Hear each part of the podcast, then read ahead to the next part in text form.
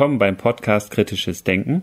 Ich bin Andreas. Und ich bin Philipp. Und bei uns geht es um Wissenschaft. Und wie sie Wissenschaft.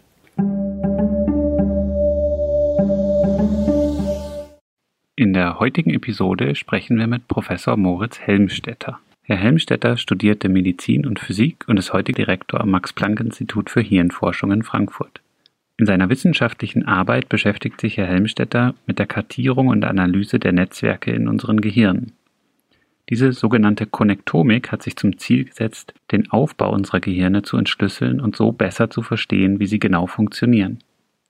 Beim Interview mit Herr Helmstetter wünschen wir viel Vergnügen. Herzlich willkommen, Herr Professor Moritz Helmstetter im Kritisches Denken Podcast. Wir haben heute ein Thema, ähnlich wie in unserer vergangenen Episode, das Thema künstliche Intelligenz, geht es heute in der Episode um ein Thema, was uns auch schon in sehr vielen vorherigen Episoden beschäftigt hat, was wir angesprochen haben, aber nie explizit darüber gesprochen haben. Und zwar geht es heute um das Gehirn. Und wir sprechen heute mit dem Direktor des Max-Planck-Instituts für Hirnforschung in Frankfurt. Und Sie arbeiten, Herr Helmstetter, im Bereich Konnektomik. Und Konnektomik, das haben wahrscheinlich die meisten Leute noch nicht gehört, selbst wenn sie in der Wissenschaft tätig sind. Aber es ist Omik hinten. Das heißt, es geht sehr wahrscheinlich um Big Data, um, um viele Daten, die gesammelt werden. Genomik kennt man, vielleicht Transkriptomik und es gibt noch sehr, sehr viele andere. Aber würden Sie vielleicht mal so beschreiben, worum geht es in der Konnektomik? Was machen Sie da genau? In der Konnektomik geht es um die Netzwerke in unserem Gehirn. Denn unser Gehirn ist zuallererst ein Netzwerk. Es besteht aus äh, so 86 Milliarden Nervenzellen beim Menschen. Aber das Tolle an denen ist, dass die so stark miteinander verknüpft sind und miteinander so intensiv kommunizieren über die berühmten Synapsen. Und die Struktur dieses Netzwerks, wer redet mit wem und nach welchen Regeln und so weiter. Das ist das, womit wir uns in der Konnektomik äh, beschäftigen. Also ja, Big Data. Wir brauchen nämlich erstmal riesige Bilddaten, um diese Netzwerke analysieren zu können und bestimmen zu können. Aber dann eben vor allem wissenschaftliche Fragen der, wenn man so will, Kommunikation, die sich daraus dann ergeben. Und bildgebende Verfahren haben Sie gesagt. Das heißt, Sie machen ja sicher keine Fotos vom Gehirn, sondern das ist Mikroskopie, Elektronenmikroskopie, ähm, genau, also in unserem Fall ist es Elektronenmikroskopie. Tatsächlich ist es so, dass der Begriff Konnektomik breiter benutzt wird. Der wird auch benutzt von Kolleginnen und Kollegen, die sich mit sogenannten makroskopischen, nicht invasiven, bildgebenden Verfahren dem Gehirn nähern. Das ist recht bekannt, hat auch fast jeder schon mal gesehen, diese Bilder von so großen Autobahnen, wenn man will, im Gehirn, diese Faserbünde, oft dann in vielen Farben dargestellt. Das kann man aus Methoden des MRIs, des MRTs und dann damit verbundenen Methoden, Diffusionsmessungsmethoden äh, ableiten, ohne sozusagen den Schädel öffnen zu müssen oder ohne direkt ans Gewebe ran zu müssen. Und das sind wenn man so will, die Highways. Ja. Aber was eigentlich dahinter steckt, sind ja wirklich diese vielen Milliarden Nervenzellen mit ihren Axonen, wie wir sagen, also ihren Kabeln, die sie durchs Gehirn schicken. Und die kann man im Einzelnen wirklich nur erkennen, wenn man viel, viel höher aufgelöst arbeitet. Und das machen wir mit Elektronenmikroskopie. Das heißt damit aber auch, es ist eine Biopsietechnik im Moment. Also äh, wir müssen irgendwie an Hirngewebe rankommen im Tierversuch oder eben beim Menschen über eine hirnchirurgische Operation, wo Gewebe abfällt sozusagen und wir das dann analysieren können. Und dann ähm, nutzen wir eben hochauflösende oder relativ hochauflösende Elektronenmikroskope, um das at scale, wir sagen also wirklich auch im Volumen und dreidimensional darzustellen. Aber ich nehme an, noch nicht auf der Ebene wirklich eines ganzen Gehirns. So, wie viel Bereich vom Gehirn können Sie denn wirklich bildgebend darstellen und dann analysieren? Ja, das ist natürlich eine ganz wichtige Frage und da ist auch die Parallele zur Genomik zum Beispiel ganz äh, evident, ganz naheliegend. Äh, auch die Genomik hat ja angefangen mit kleinsten Schnipseln äh, Informationen, die vor vielen Jahrzehnten erstmalig dann sequenziert werden konnten. Und bevor es dann zum Whole Human Genome vor mehr auch 20 Jahren kam, äh, musste technologisch wahnsinnig viel passieren. Und wir haben in der Konnektomik, so wie wir sie betreiben, ähnliche, wenn nicht sogar noch größere Skalenherausforderungen noch vor uns. Also äh, wir haben angefangen mit äh, kleinsten Körnchen sozusagen, 100 Mikrometer Kantenlängen, Zehntel Millimeter, Das ist aber zum Glück schon, oder wie wir auch eigentlich erst dann gesehen haben, noch informativer, als wir erst dachten, weil schon in solchen kleinsten Gewebsstücken eben so wahnsinnig viel Synapsen drinstecken und so viel Netzwerk drinsteckt. Beim äh, Säugetier ist da eine Million Synapsen drin. Da kann man schon wirklich was auch verstehen und auslesen. Und jetzt im Moment sind wir so ungefähr beim kubischen Millimeter, also ein Faktor 1000 mehr, aber immer noch klein, ja, aber immerhin sichtbar. Und äh, ganz relevant deswegen, weil auf einem Millimeter zumindest in der Maus schon ganz viel Struktur da ist. Zum Beispiel ist die graue Substanz in der Maus, also die äußerste Schicht der Hirnrinde, in der, wie wir denken und wissen, eigentlich die spannendsten Dinge passieren, die ist genau ein Millimeter ungefähr dick in der Maus. Und im Menschen ist sie drei Millimeter dick oder vier. Das heißt, wir sind jetzt in einem Bereich und wir haben jetzt auch schon erstmalig im Menschen sowas wie drei Millimeter gemacht. Wir sind jetzt erstmalig da, zumindest lokal, die Dicke der grauen Substanz der Hirnrinde im Datensatz komplett drin zu haben. Und das sind wirklich fundamentale Fortschritte. Dennoch, Sie haben vollkommen recht, das ist immer noch längst kein ganzes Gehirn. Ähm, in der Konnektomik äh, auf dieser mikroskopischen Ebene ist äh, vor vielen Jahrzehnten mal der kleine Fadenwurm gemacht worden. Jetzt gerade dieses Jahr ist in der Fruchtfliege viel geschafft worden, also sowohl die Larve als auch jetzt die äh, erwachsene Fruchtfliege erstmalig kartiert. Gleichzeitig sind wir eben jetzt in der Hirnrinde auf ähnlichen Volumina unterwegs. Aber bis es zum ganzen Mausgehirn oder irgendwann mal zum ganzen menschlichen Gehirn reicht, da ist methodisch noch viel zu tun. Und damit ist auch äh, ja keine Sorge, dass wir nicht wissen, was wir jeden Tag zu schaffen haben. Also man kann sich das gar nicht vorstellen, aber das sind große Datenmengen, obwohl es eigentlich, es hört sich so wenig an. Ein kubischer Millimeter klingt ja nach sehr wenig. Wie viele Daten sind es? Ja, wir reden jetzt über Petabyte, äh, mehrere Petabyte. Wir hatten angefangen, also da gehen wir mit der Entwicklung der IT ein, zum Glück einigermaßen konform. Also wir hatten angefangen mit Terabyte-Level-Datensätzen, jetzt sind wir Peta, mehreren Petabyte pro Datensatz. Und das wird natürlich, äh, Faktor 1000 ist dann bei EXA und äh, noch ein Faktor 1000 bei etc. Äh, Bytes. Das sind äh, Mengen, die dann ganz schnell auch bisherige Speichermengen überschreiten.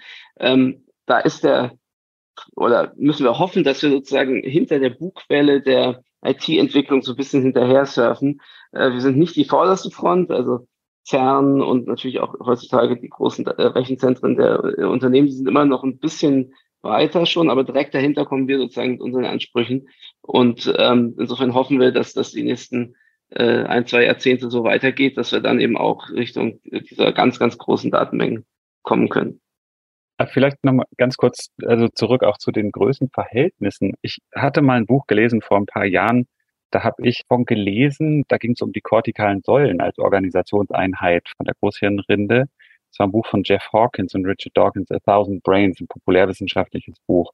Und da hat er so ganz revolutionär beschrieben, ja, das ist jetzt die Organisationseinheit von der Großhirnrinde weiß nicht, wie, wie wahr das ist oder ob das auch einfach nur ein weiterer Organisationsschritt ist, den man vielleicht auch aufgedeckt hat, weil die Schichten im Gehirn, die kannte man ja schon länger. Ist das abgedeckt in dem Kubikmillimeter? Kann man da also schon wirklich kortikale Säulen bildgebend verfolgen und, und schauen, wie da die Verrechnung in Anführungsstrichen vielleicht funktionieren kann? Ja, das ist tatsächlich genau das, was wir gerade jetzt machen. Wir haben also diesen Datensatz der kortikalen Säule oder tatsächlich schon mehrere kortikaler Säulen in der Maus zunächst und analysieren das gerade. Das ist wirklich, as we speak sozusagen, also das ist, was das Säugetiergehirn betrifft, der entscheidende nächste große Schritt. Und tatsächlich ist dieses Modell der modularen Organisationseinheit, wir reden hier über ungefähr 10.000 Nervenzellen, größenordnungsmäßig, ist ganz wichtig und äh, wahrscheinlich auch zumindest für frühe Cortices, also wo direkte Sinneswahrnehmung verarbeitet wird, valide und sinnvoll. Ob das dann für höhere Cortices, also wo es dann um komplexere Verrechnungen geht, ähnlich noch erhalten ist oder vielleicht in anderer Größenordnung oder vielleicht doch weniger klar. Das sind auch Fragen, die wir natürlich auch klären werden. Denn im Netzwerk, das kann ich schon mal verraten, sind diese Säulen glasklar. Ja, also da brauchen Sie gar keine Anatomie. Sie nehmen also so eine so ein Netzwerk und die Karte äh, sozusagen mit simpelsten Analysemethoden, also nicht die räumliche, sondern die Ver Verknüpfungskarte, das springt in die Säule sozusagen entgegen. Und, und das ist äh, allein schon mal sehr wichtig zu sehen und äh, zeigt aber auch, dass wir das eben dann testen können werden über andere Cortex-Arten und natürlich dann auch Spezies und so, um zu sagen, okay, ist, wie valide ist dieses Konzept und was heißt das eigentlich? Genau da sind wir gerade dran und das ist wirklich äh, in unserem Feld jetzt der nächste große Meilenstein. Auf diesem Level versteht man da auch schon, wie diese Verknüpfungen wirklich organisiert sind, weil es ist ja hochkomplex und in dieser dreidimensionalen Darstellung, ich glaube, das ist ja jetzt auch sozusagen der neue Schritt, dass man dann auch wirklich Zellen dreidimensional sehen kann, darstellen kann und die Verknüpfungen verfolgen kann. Gibt es da Überraschungen? Ja, äh, die gibt es. Also tatsächlich dreidimensional ist entscheidend, weil die Nervenzellen sich eben überhaupt nicht an unsere sonst zweidimensionalen Bilder halten. Die leben in 3D. Ist auch übrigens ein großer Unterschied zu dem, was wir bisher in Silikon so bauen, äh, an, an, an artifiziellen Chips. Da gibt es zwar auch Entwicklungen, aber 3D ist die natürliche Dimensionalität der Netzwerkimplementierung ähm, sozusagen in unseren Köpfen. Äh, und das nutzen die auch. Man könnte sogar so weit gehen zu sagen, wahrscheinlich ist so ein hoher Verknüpfungsgrad, und da kommen wir jetzt zu Ihrer Frage, was steckt da drin, nur so zu bauen, wenn man Kabel benutzt, indem man wirklich die 3D-Möglichkeiten komplett ausnutzt. Denn unsere kortikalen Nervenzellen verknüpfen sich mit ungefähr 1000, mehreren tausend, also Größenordnung 10 hoch 3 anderen kortikalen Nervenzellen, jede von denen. Das heißt, das ist, wie man sagt, der externe Grad sozusagen, die, die ähm, Dimensionalität dieses Netzwerks. Und das ist wirklich schwer physikalisch zu bauen. Das ist nicht einfach, das zu bauen. Und dafür nutzt das Gehirn erstens äh, Miniaturisierung im Sinne von sehr, sehr dünne Kabel, 50 bis 100 Nanometer im Durchmesser, wenn es dicht wird.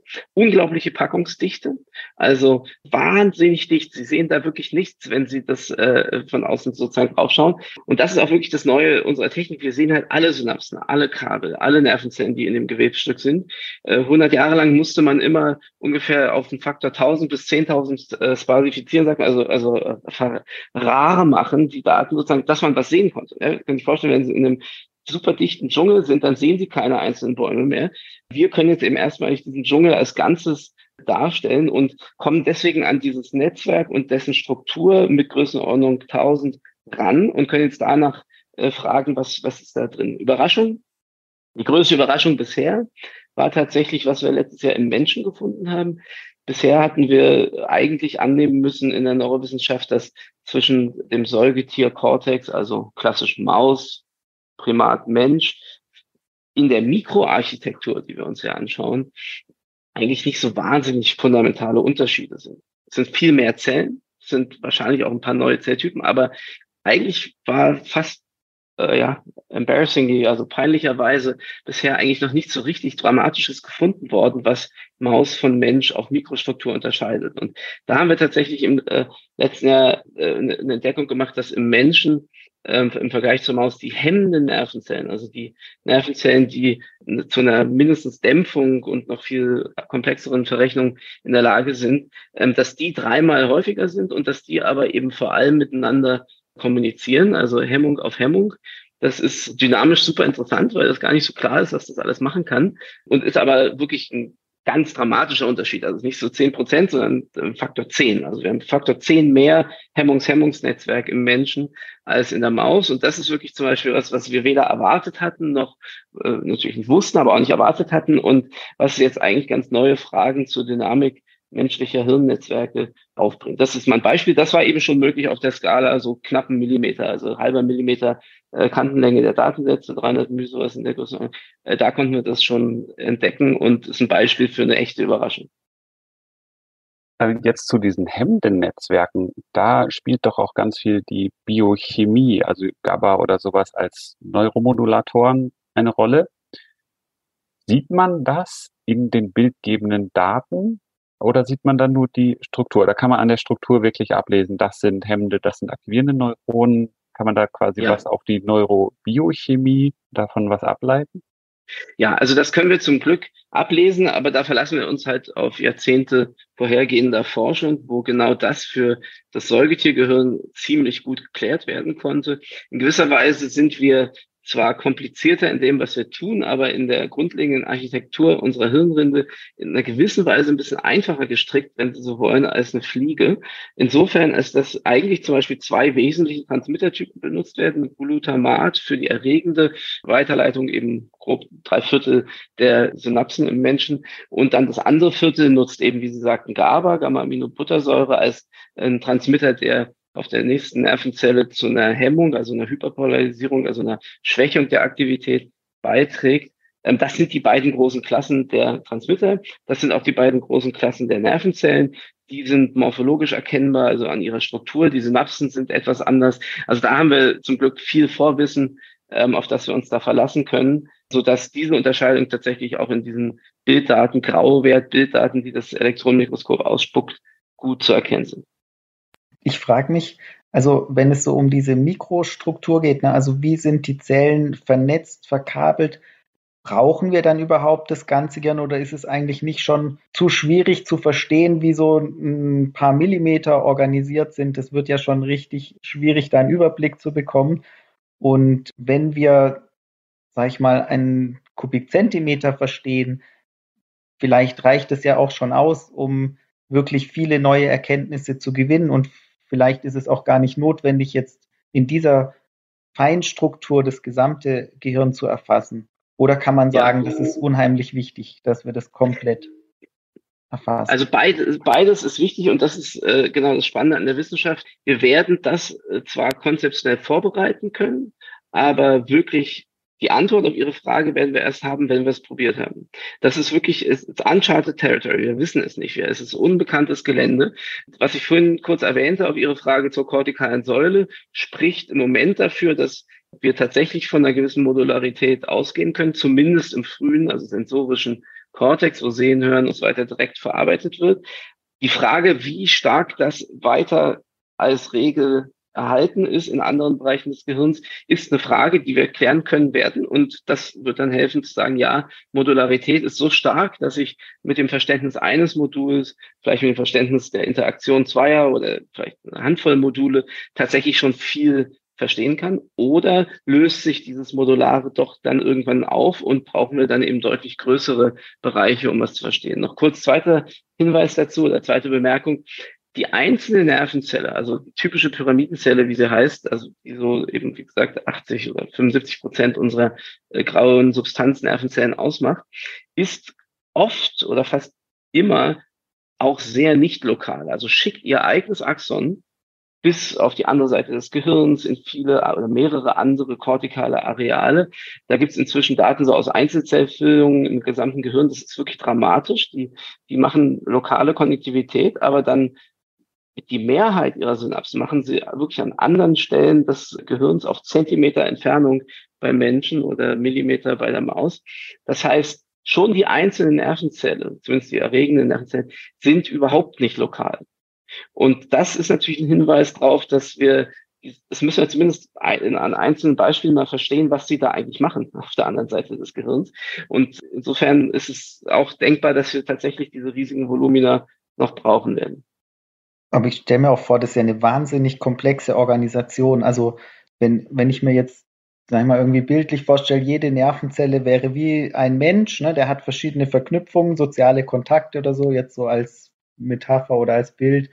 Also ich kann ja schon eine kleine Stadt, eine, ein kleines Dorf kaum verstehen, wie die organisiert sind und in einem ganzen Land und jetzt in mehreren. Also wird ja auch wahnsinnig schwierig, dann diese ganz, diese Datenmengen auszuwerten und da sozusagen übergeordnete Informationen und Zusammenhänge dann rauszufiltern.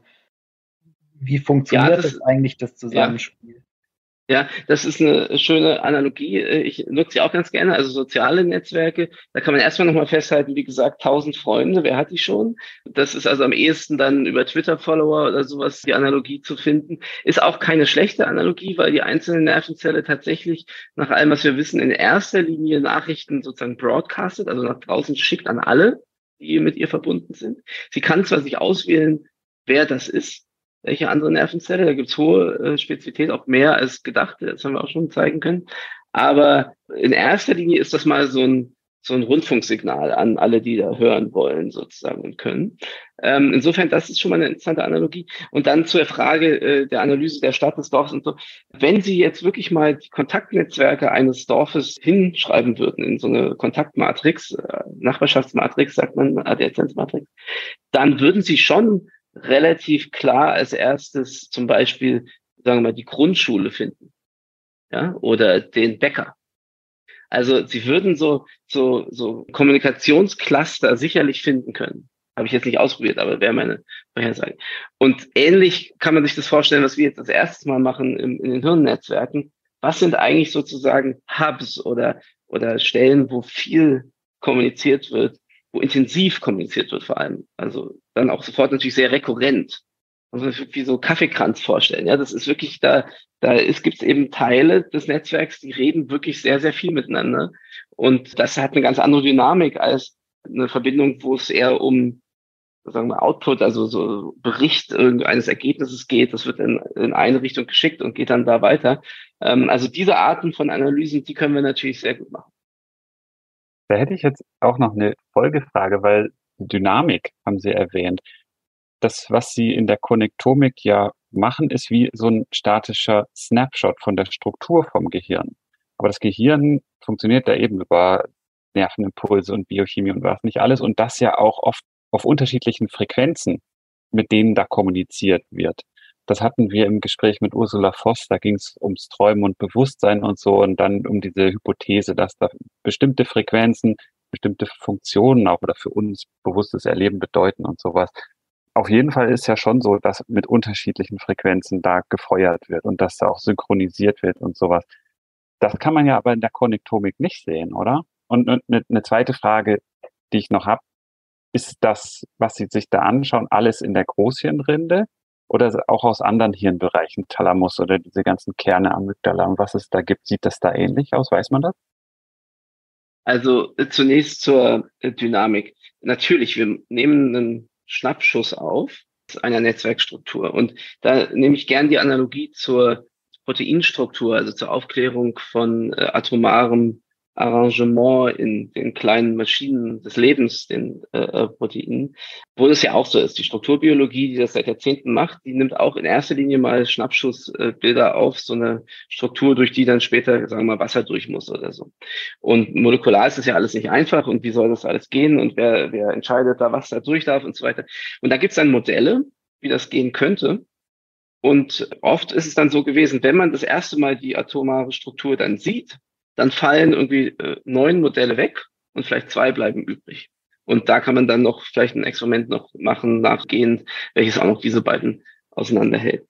Und ähnlich äh, ist es bei uns. Es gibt über die dynamischen Möglichkeiten, zum Beispiel rekurrenter exzitatorischer Netzwerke oder die Rolle von hemmenden Netzkomponenten äh, für solche insbesondere oszillatorischen Verhaltensweisen. Da gibt es exzellente Theorie zu, exzellente Studien, die das äh, synthetisch oder eben auch mit experimentellen Daten sich angeschaut haben. Das heißt, darauf können wir alles rekurrieren. Ne? Wir, wir finden also gewisse Strukturelemente und können jetzt sagen, ah, okay, das macht Sinn im Kontext A oder im Kontext B. Das ermöglicht sofort, nach allem, was wir wissen, Oszillationstyp A oder eben nicht. Also diese Dinge sind dabei entscheidend, dass wir also natürlich nicht das beobachten live, aber dass man nicht unterschätzen sollte, wie stark Struktur Funktion einschränkt oder positiv formuliert ermöglicht. Also wie stark die Beobachtung von Struktur uns Klärung von Modellen erlaubt, von Hypothesen oder eben auch Neugewinnung von Hypothesen, wie dem, was ich vorhin berichtet habe über das menschliche Gehirn. Wenn was Überraschendes passiert, dann muss man halt neu nachdenken, aber auch das ist dann möglich. Und da kann man sofort dann Simulationen machen und sich fragen, was macht eigentlich zum Beispiel so ein Hemmungs-Hemmungsnetzwerk? Das könnte übrigens Zeitskalen verlängern, gerade was sehr interessant ist für, für Arbeitsgedächtnis und so weiter. Also das ist so das Wechselspiel, was wir nutzen zur dynamischen Interpretation. Ihre andere Frage, jenseits des Cortex, natürlich, also ich werde oft als kortikaler Chauvinist bezeichnet, bin ich in gewisser Weise auch, einfach weil in der Wissenschaft immer wichtig ist, sich gewisse fokussierte Interessen zu suchen, sonst kommt man zu gar nichts. Äh, nur in dem Sinne bin ich dann auch äh, Chauvinist nach meiner Meinung jedenfalls. Also Alles andere ist auch sehr interessant und wäre auch genauso viel wert, sich da genau mit zu beschäftigen. Aber weil die Aufgaben so groß sind, haben wir uns eben zunächst mal auf die Hirnrinde spezialisiert äh, und äh, kommen da auch ganz gut voran.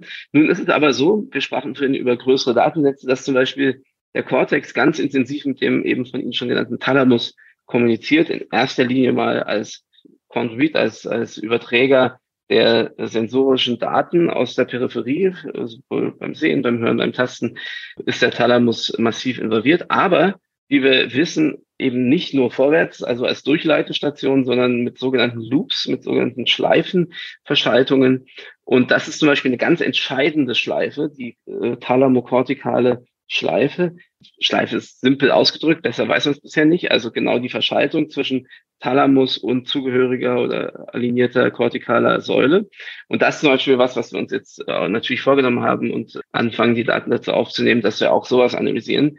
Denn da ist dann auch nochmal im äh, Hinblick auf Dynamik sehr Interessantes zu erwarten. Denn das ist die erste äh, soweit wir es im Moment verstehen, exzertorische Schleifenmöglichkeit. Und die sind ja immer gefährlich, die erregenden Schleifen. Ja, wenn, äh, die können schneller sich aufschaukeln und sind allerdings auch rechenmäßig sehr interessant. Und das zu verstehen, dafür brauchen wir auf jeden Fall zum Beispiel die Verbindung Thalamus zum Cortex. Und zwar nicht nur mit Faserbünden, sondern idealerweise wirklich Einzelaxone, Einzelsynapsen. Also wer genau redet mit genau wem und wie ist das überhaupt kontrolliert zum Beispiel, dass es nicht explodiert.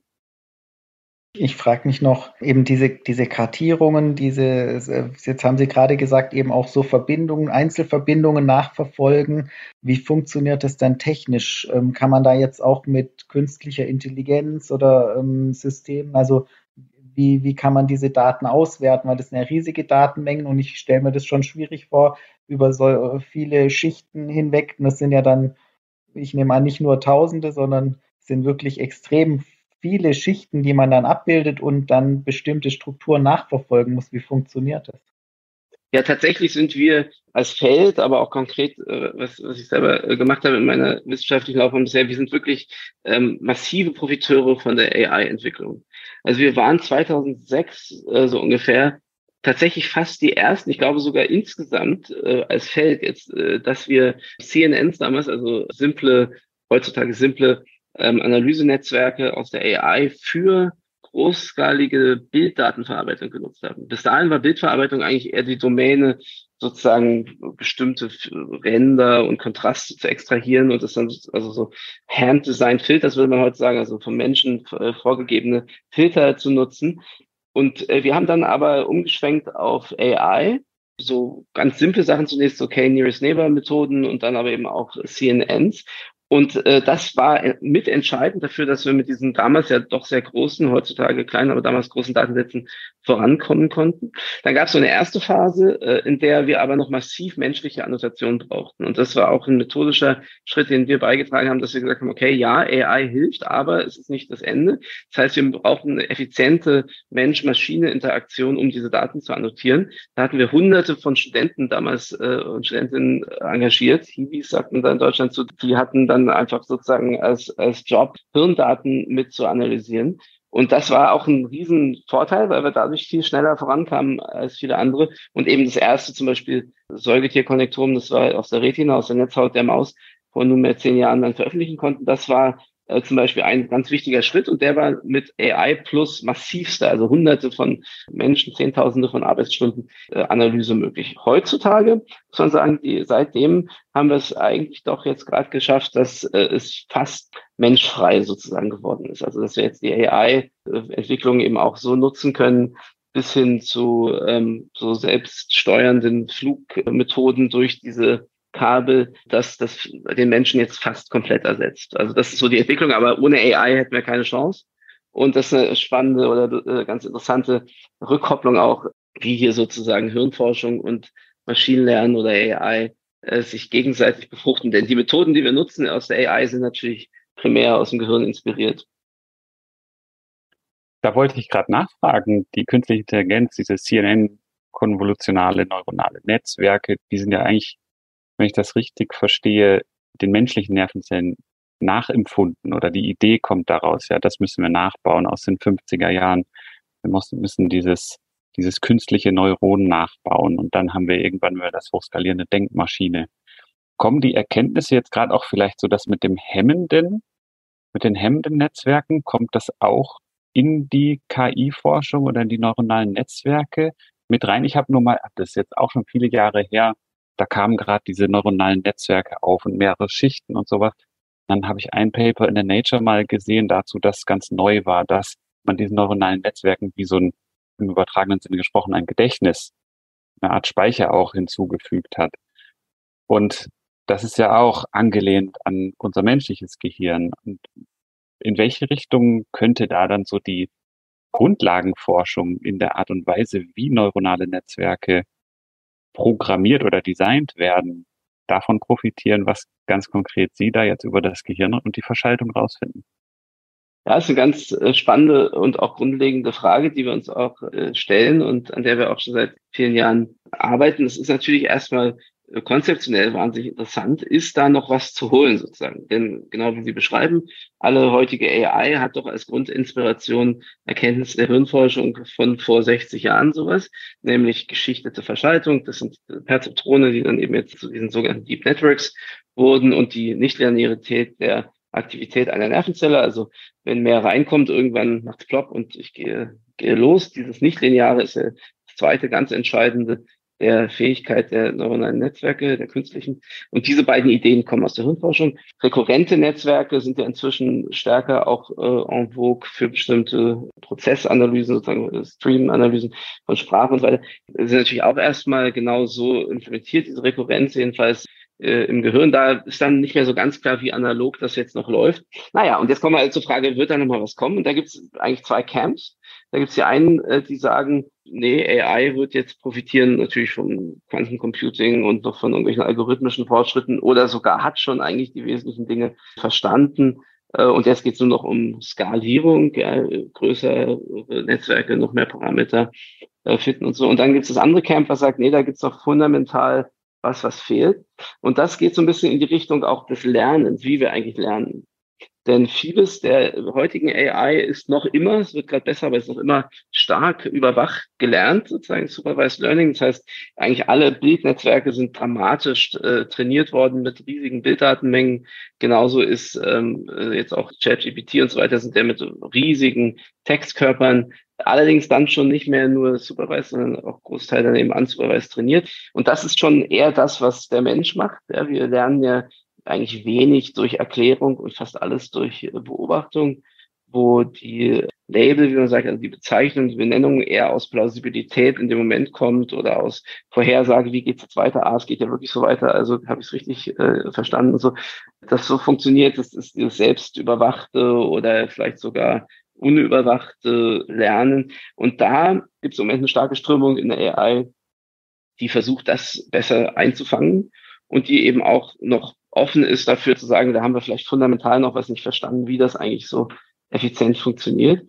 Und da ist tatsächlich ein Gedanke, aber das ist noch sehr unausgereift, dass diese besondere Rolle der Hemmung und der Hemmungshemmung und so weiter zumindest etwas ist, was man sich genau mal anschauen sollte, äh, ob da nicht doch noch äh, zumindest auch in der Effizienz was drinsteckt, wie man also sozusagen auch energieschonend und datenschonend lernen kann äh, über solche sehr selten aktiven ähm, Netzwerke. Das ist sicherlich was, was aus meiner Sicht von Interesse ist und was auch äh, zumindest das eine Camp, wenn man so will, sicherlich so anschaut. Hat denn jetzt gerade, wenn Sie beschreiben, äh, da kann man auch viel übers Lernen nachdenken oder voneinander lernen, also jetzt KI oder auch die Hirnforschung. Wenn ich mir überlege, bei Menschen, Neugeborenes, Sieht das da im Gehirn grundsätzlich anders aus? Weil da gibt es ja auch erstmal einen riesen Überschuss und dann wird erstmal wie sauber gemacht. Auch wieder, menschliches Gehirn ist n gleich eins, aber auch innerhalb dieses n gleich eins gibt es ja vielleicht auch verschiedene Entwicklungsstadien vom embryonalen Gehirn bis dann hin zum ausgereiften Gehirn. Gibt es ja. da Überlegungen dazu oder noch Potenzial für Entdeckungen, die überraschen könnten? Ja, aus meiner Sicht ganz sicher. Tatsächlich ist es äh, allein immer noch eine, würde ich sagen, nicht endgültig geklärte Frage, zu welchem Ausmaß das Netzwerk, insbesondere im Cortex, also in der Hirnrinde des Menschen, am Anfang äh, eben diese beschriebene Landschaft ist oder wie stark der Information schon eingeprägt ist. Es ist natürlich so, dass es gewisse Aspekte gibt des Netzwerks, die sind genetisch äh, vordeterminiert. Aber es ist schon aus meiner Sicht so, dass die Daten eher darauf hinweisen, dass gerade im Menschen diese universelle Lernfähigkeit, von der wir ja dann unser ganzes Leben lang profitieren, einhergeht mit einer besonders niedrigen Vorwissensrate sozusagen im frisch geborenen Gehirn. Anders gesagt, es gibt Tiere, für die ist das gesamte Weltverständnis aus dem Gen determiniert. Fliege ist ein Beispiel, die lernt fast nichts. Also es würden jetzt Fliegenforscherinnen und Forscher ein bisschen anders sehen, aber tatsächlich mal ganz ehrlich, also das meiste, was die kann, ist genetisch determiniert. Die kann fliegen, die kann ihre Nahrung finden und so weiter. Und äh, selbst noch eine Maus ist wahrscheinlich zum Großteil doch gut programmiert darauf, wie wir zum Beispiel wissen, in der Netzhaut irgendwelche gefährlichen dunklen Flecken am Himmel zu erkennen, die dann schnell größer werden und, und sie aufessen und solche Dinge. Also das sozusagen die, die Fähigkeit zu überleben ist ganz oft evolutionär über genetische Wege ins Netzwerk gebracht. Und das ist super spannend und interessant und wie das dann implementiert ist, aber das ist doch was ganz anderes als dieses Universallernen, was wir ja bei uns sehen. Und es könnte sogar sein, dass einiges an Vorwissen sozusagen aufgegeben wurde, evolutionär gesprochen, um so universell lernfähig zu sein. Und meine, es gibt ja klassisch diese wenn man allein jetzt mal das motorische System sich anschaut, ja, ich meine, wie, wie wahnsinnig unbeholfen wir auf die Welt kommen, verglichen mit jeder Giraffe oder so. Das ist eventuell mit ein Beispiel für dieses sozusagen Verzichten auf dieses Vorwissen, macht uns akut viel gefährdeter, ja, hilft aber in the long run auf so ein, ein mehr Dekadenleben ausgerichtet eben dann doch wahnsinnig erfolgreich. Und diese Frage, wie ermögliche ich es einem Netzwerk so wahnsinnig generell zu lernen, wie wir das können. Diese Fähigkeit ist sicherlich genetisch vorbereitet. Was ist das eigentlich? Was sind das für Lernregeln oder eben auch Netzwerkkomponenten, Netzwerkeigenschaften, die das ermöglichen? Und wie kann ich dann dieses Wissen halten? Wie kann ich sortieren? Wie kann ähm, äh, Modelle vor allem von der Welt bauen? Das sind Fragen, die sind aus meiner Sicht nicht geklärt und zu denen können wir aber aus meiner Sicht mit Netzwerkstrukturanalysen beitragen, weil wir das im Prinzip ja auch über Zeit beobachten können, zumindest, äh, also jetzt nicht im selben Individuum, aber ähm, in einem Snapshot-Sinne. Ähm, und da sind wir auch dran. So, das haben wir jetzt auch äh, vor zwei Jahren mal ein erstes Beispiel publiziert, wo wir uns angeschaut haben, genau dieses Überschuss-Synapsen, dann Pruning, wie man sagt, also Vernichten von Synapsen, um gewisse Netzwerkregeln korrekt aufzubauen, äh, versus andere Verbindungen, die das anders machen, die also direkt wissen, wo sie hin müssen und das äh, von früh an äh, erhalten. Ähm, solche Dinge sind wichtige Fragen, die wir dann klären können. Noch letzter Satz dazu, weil mich das gerade auch wahnsinnig beschäftigt, super interessant. Altern ist ja da auch was ganz Interessantes. Ja? Ich meine, es ist ja so, dass wir glauben, dass wir weiser werden. Und da ist ja vielleicht auch was dran.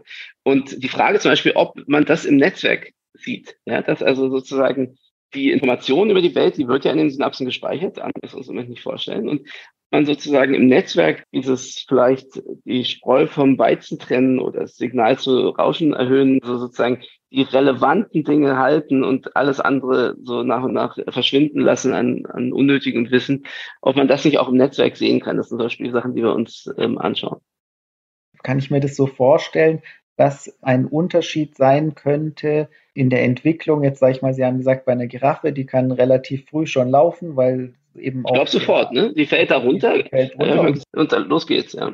Und bei uns dauert das ewig. Wir brauchen ganz lange und wir müssen das erst lernen, weil es eben nicht vorprogrammiert ist. Das heißt, die Zellen von der Giraffe, die wissen wahrscheinlich schon genau, wo sie hin müssen und mit welchen anderen Zellen sie sich verknüpfen müssen. Und beim Menschen ist das sozusagen weniger vorgegeben. Und dann ist es interessant, eben die Entwicklung der Struktur über die Zeit zu verfolgen, wie sich das entwickelt. Das ist bei der Giraffe vielleicht dann weniger interessant, weil die Struktur von vornherein schon so ist, wie sie nachher auch oder, oder beziehungsweise sie bleibt dann eben so, wie sie schon von Beginn an ist? So müssen wir uns das vorstellen, oder so stellen wir uns das jedenfalls vor, dass wir in einem stärker vorgeprägten Gehirn weniger grundsätzliche Veränderungen sehen über die Zeit und mehr Netzwerkkomponenten, die einfach schon da sind im Prinzip. Also sowohl die Zellen natürlich am richtigen Ort, aber auch die Synapsen schon da sind. Also die, die äh, Verknüpfungen schon da sind für viele dieser Dinge. Also nochmal, um konkret zu sein in diesem Beispiel, also ich muss ja, um in der Welt klarzukommen, zum Beispiel auch zu laufen, auch andere Dinge, muss ich ja irgendwie ein Weltmodell haben. Ich muss wissen, äh, erstens, äh, was kann passieren, aber auch, wie, wie muss ich mich bewegen, welchen Muskel nach welchem anderen und so weiter. Also da ist viel auch so Programmlernen und, und äh, Abfolgen lernen und Reaktionen auf gewisse Umstände und so. Und das kann man sich schon gut vorstellen, dass man das auch äh, evolutionär lernen kann. Ja, also man kann natürlich ein Bewegungsprogramm vorprogrammieren, wenn man es will, in die Gene schreiben und die äh, exprimieren dann die relevanten Kontaktfindungsprozesse und auf die Weise baue ich mir dann mein Netzwerk in meiner Individualentwicklung, aber nach einem klaren genetischen Bauplan. Und äh, dann damit kann ich natürlich viele bestimmte Situationen sicherlich sehr erfolgreich meistern, aber muss man nicht viel spekulieren, um zu sagen, das ist natürlich nicht sehr generell. Ja, das, da bin ich dann für bestimmte Situationen ideal vorbereitet, da draußen in der Steppe oder wo auch immer, aber eben für vieles äh, Neue äh, dann auch nicht. Und das ist ja wirklich das, was uns auszeichnet als Spezies, dass wir, dass wir auf eigentlich ja, wahnsinnig viele äh, Umstände reagieren können und ganz neu lernen können, uns vollkommen anpassen können auf ganz neue Arten von Daten, auf ganz neue Arten von Interaktionen und so weiter. Und das äh, wäre eventuell mit einem Netzwerk, was auf schnell weglaufen zum Beispiel trainiert ist, äh, nicht zu schaffen. Weil da gibt's ja auch immer wieder Situationen, wo wir Menschen dann uns denken, da haben wir mal mit Luzienke drüber gesprochen, so dieses klassische Bild, sehr vereinfacht gesprochen, dass wir wie ein, ein Neandertaler mit Smartphone sind. Also weder stammen wir direkt vom Neandertaler ab, aber es ist klar, es ist ein vereinfachtes Bild, aber dass sich doch bestimmte Hirnstrukturen oder Netzwerkstrukturen auch eben nicht ändern, schon seit 100.000 Jahren oder sowas nicht. Würde man da nicht erwarten, dass bei so einem komplexen Verhalten von so einem Netzwerk wir Menschen uns auch noch viel mehr an, an diese sehr schnell sich verändernden Welt um uns herum uns besser anpassen könnten? Oder gibt's dafür, ist das auch so eine Mischung aus evolutionären Komponenten, die trotzdem angelegt sind, die auch nicht so leicht veränderbar sind und den Dingen, durch die wir uns dann schnell anpassen können, wo dann die kulturelle Evolution und auch wissenschaftliche Forschung und sowas da wie drüber gestülpt ist, aber immer noch beides nebeneinander her vorliegt. Ja, also so stelle ich mir das vor. Ich denke, die, wir haben ja viele Beispiele auch für Dinge, wo wir natürlich, äh, wir nennen das dann gerne so atavistisch oder so, ja, so alt hergebracht. Manchmal wird dann von irgendwie Reptilien oder so in uns gesprochen, aber das sind jetzt alles irgendwelche komischen Bilder. Aber worum es geht, ist, dass zum Beispiel ja wir alle wissen, dass wenn es um basale Themen wie Aggression, Verteidigung, Flucht äh, und ganz starke emotionale Reaktionen, sowohl im Guten wie im Schlechten, dass wenn es darum geht, dass wir da ja doch äh, manchmal uns vom Wildtier nicht so sehr unterscheiden äh, als Menschen. Und insofern, also es ist schon naheliegend zu sagen, okay, da gibt es äh, dann sicherlich auch Hirnbereiche, die äh, damit befasst sind, die eben vielleicht in ihrer Grundstruktur und so weiter nicht so stark sich verändert haben. Aber, und das äh, begründet wiederum mein Interesse eben für den Cortex, also wir sind halt mehr oder weniger kortikale Wesen, sagen wir. Also die Vorstellung ist, dass die Hirnrinde das eben unter Kontrolle kriegt, einigermaßen. Nicht so gut, wie wir oft wollen, aber eben doch gut genug, meistens. Ja, und dieses, sozusagen, diese Kontrolle, wenn man so will, eines eigentlich auf Reflex und Verteidigung, Flucht und, und eben auch Vernichtung und so weiter ausgelegten alten Systems im Kontext sehr komplexer sozialer Interaktionen und all dem, was Sie gerade benannten, Kultur, Familie, Wissenschaft, all diese Themen, aber insbesondere eben dieses sozusagen nicht überreagieren, äh, Leben des anderen schützen und so weiter. Das sind ja alles Dinge, die wir doch sehr stark kognitiv steuern müssen ums, und leider ja doch auch sowohl historisch als auch akut immer wieder das nicht klappt. Insofern, also ich würde das schon so sehen, ja, dass wir da äh, Hirnstrukturen haben, die in dieser Art von Wettbewerb stehen und man muss immer hoffen, dass der Cortex gewinnt. Ich hätte noch so eine Frage so diese Art der Forschung der Konnektomik ist ja eine Abbildung von dem, wie ist die Struktur auf der feinsten, kleinsten Ebene im Gehirn. Und ich kann mir vorstellen, das ist ja eine Grundlagenforschung. Sie haben jetzt schon viele Beispiele auch genannt und gebracht, wie uns das eigentlich weiterhelfen kann. Aber ich kann mir vorstellen, dass eine grundlegende Kritik ja schon auch sein kann, wofür ist das eigentlich gut? Wir können das technisch machen, aber was kann man damit anfangen? Ist es so ein Gegenwind, den Sie spüren, wo Sie gegen ankämpfen müssen? Oder ist es was, wo man auf breite Zustimmung stößt und sagt, das ist ganz wichtig, das müssen wir machen, das ist so wie beim Genom, das muss man erstmal sequenzieren und wir merken dann nachher vielleicht, wofür das alles nützlich ist? Auch genau meine Frage, wenn ich die noch dranhängen kann, weil Sie als Wissenschaftler wissen das ja sehr genau. Sie müssen Forschungsanträge, Forschungsgelder beantragen. Und für die Grundlagenforschung gibt es auch manchmal Geld, aber es ist immer sehr hilfreich, wenn am Schluss steht, und damit heilen wir auch noch Krankheiten A, B, C, D. Das scheint mir aber eben auch in dem Bereich durchaus sehr angebracht zu sein. Ja, also kann ich gern was äh, zu sagen. Also erstens ist genau wie Sie sagen, dass natürlich Grundlagenforschung oft unter dem stärksten Rechtfertigungsdruck steht, weil es eben zunächst mal nicht so klar ist, wofür das alles gut ist. Aber da ist, muss ich sagen, ganz wichtig, dass wir Grundlagenforscherinnen und Forscher halt auch das so gut wir können erklären. Und da muss man einfach den Blick weiten und sagen, Leute, wir müssen da auf ganz andere Zeitskalen schauen. Grundlagenforschung bringt selten heute und morgen was, aber eigentlich immer in Jahrzehnten. Und da gibt es einige klare Beispiele. Ich meine, die Genschere jetzt, die ja sozusagen in ihrer Wirksamkeit erst noch richtig den, den Durchbruch zeigen wird, nach allem, was wir erwarten, wirklich Krankheiten anzugehen, die kein Mensch dachte, dass man die so angehen können würde und, äh, und so weiter, was es dann für Möglichkeiten geben könnte mit Nahrungsmittelverbesserung und so weiter, ist ja Grundlagenforschung äh, aus, keine Ahnung, wie so ein Bakterium sich gegen Viren wehrt und so. Also das war, das war tiefste Grundlagenforschung und auch esoterisch zu dem Zeitpunkt wahrgenommen, sozusagen, also im Sinne von ja, so eine Nische der Grundlagenforschung, who cares? Und davon gibt es einige weitere Beispiele, die müssen wir halt auch erzählen. mRNA-Impfstoff ist ein anderes Beispiel. Ja, ich meine, dass das äh, innerhalb von einem Jahr möglich war, da einen Großteil der Menschheit äh, vor Schlimmerem zu bewahren, wäre ohne all die Grundlagenforschung, was eigentlich mRNA ist äh, und wie das alles zusammenarbeitet und wer die abbaut und wie das funktioniert, nicht möglich gewesen. Das sind Beispiele, aber da gibt es mehrere, aber das ist auch was, was sozusagen manche verstehen, aber es ist sehr schwer zu erklären. Und das ist eine grundsätzliche Aufgabe für uns als Grundlagenforscher und Forscher, dass wir das aus meiner Sicht eben zum Beispiel hier in diesem Podcast, aber auch in jedem anderen Forum immer wieder tun müssen. Nun ist es, so muss ich sagen, in der Hirnforschung habe ich den großen Vorteil, dass sich schon die meisten Leute sehr für ihr Gehirn interessieren. Das heißt, selbst wenn es sehr abstrakt klingt und Grundlagenforschung heißt, äh, habe ich eigentlich selten das Gefühl, dass es nicht irgendwie doch auf Interesse stößt.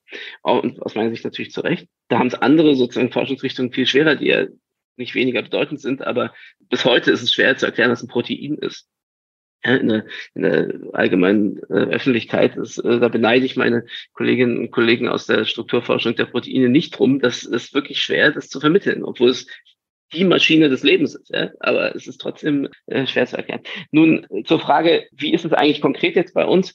Tatsächlich ist das, was wir machen, gar nicht so weit weg von möglicher Relevanz für Themen wie Krankheit und äh, so, weil natürlich die These, dass im Gehirn auch was kaputt gehen kann auf Netzwerkebene, die gibt's eigentlich seit Freud und noch früher. Und die Möglichkeit, das nachzuweisen, ist aber bisher beschränkt gewesen. Und wir sind vollkommen interessiert daran und müssen natürlich vorsichtig sein, weil ich bin immer der Meinung, dass solche Versprechungen eher schaden als nützen. Also gerade diese klassischen, wie Sie sagen, letzten Sätze, in irgendwelchen Presseerklärungen oder Anträgen, dass das ja auch alles die und die Krankheiten heilen würde. Das halte ich für äh, vermessen und auch äh, für eher schädlich in the long run, weil wenn man das Thema gelesen hat, dann will man es auch nicht mehr hören, weil es dann doch nicht äh, stimmt.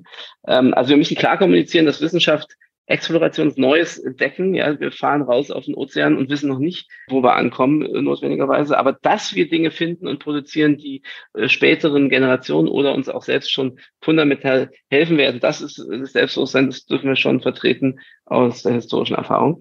Jetzt konkret bei mir ist es aber doch konkreter. Ich meine, die Erkrankungen des Gehirns sind weitgehend oder vieles noch sehr unklar. Und äh, wir sind dran, uns auch Hirngewebe anzuschauen, was zunächst im Tiermodell, aber eben auch aus dem Menschen mit Krankheit assoziiert ist und äh, versuchen uns langsam vorzuarbeiten, zu verstehen, was könnte im Netzwerk selbst so komplexen psychiatrischen Erkrankungen wie Autismus oder Schizophrenie, was könnte da im Netzwerk gestört sein. Aber das ist Neuland. Wir müssen schauen. Ich kann Ihnen gar nichts versprechen. Ich kann Ihnen nur versprechen, wir schauen nach. Aber allein der Weg, wie man das genau macht und wie man da vorankommt, ohne sich da zu verirren, ist natürlich äh, herausfordernd und ist aber wert, gegangen zu werden ja, und versucht zu werden. Also das wäre so jetzt meine Sicht noch abschließend. Ich äh, habe ja das große äh, Glück, in der Max-Planck-Gesellschaft tätig zu sein. Und da muss man klar sagen, haben wir wirklich diese Mission, macht Grundlagenforschung, macht die spannendsten und neuesten Sachen und erzählt uns nicht jedes Jahr, warum das jetzt gerade Krankheit X oder Y heilt. Genau diesen Ansatz und dieses Privileg, das haben wir. Ich muss also nicht jedes Jahr begründen, dass das irgendwas heilt interessiere mich dafür trotzdem, aber, aber nicht mit diesem, aus meiner Sicht, Pseudo-Begründungsdruck. Und insofern gibt es diese paradiesischen Situationen durchaus. Und ich meine, ETH Zürich ist auch eher ein guter Ort für sowas. Und in Amerika gibt es das auch noch an der einen oder anderen Stelle, wo, wo sozusagen der, der Rechtfertigungsdruck bewusst zurückgenommen wird, um besonders Neues, besonders Unerwartetes, besonders ja, Unkonventionelles zu fördern. Und das äh, ist zum Glück eben äh, etwas, was wir auch haben. Super, das ist ein schönes Schlussplädoyer, Herr Helmstetter. Und dann bedanken wir uns zum einen für die Zeit, die Sie uns zur Verfügung gestellt haben und für das sehr interessante Gespräch und wünschen Ihnen natürlich für die weitere Laufbahn viele interessante Entdeckungen und viel Unerwartetes aus der Forschung. Dankeschön. Danke ich Ihnen ganz herzlich. Schönen Tag noch.